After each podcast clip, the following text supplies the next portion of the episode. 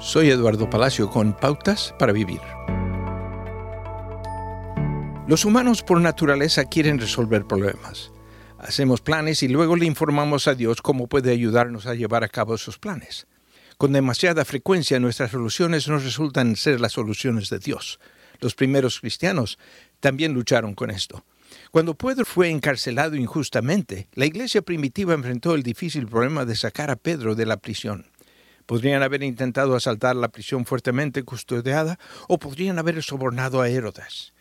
Pero Dios nunca induce a sus hijos al engaño o a la corrupción. Incluso podrían haber marchado fuera de la prisión creando conciencia entre el público sobre el encarcelamiento injusto de Pedro.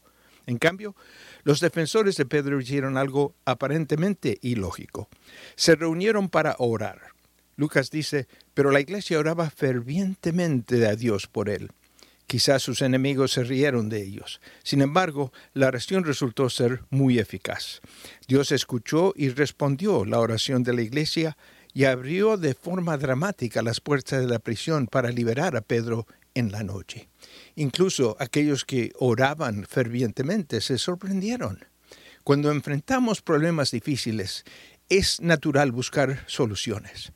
Pero miremos primero a Dios. La solución de Dios podría ser bastante diferente a la suya.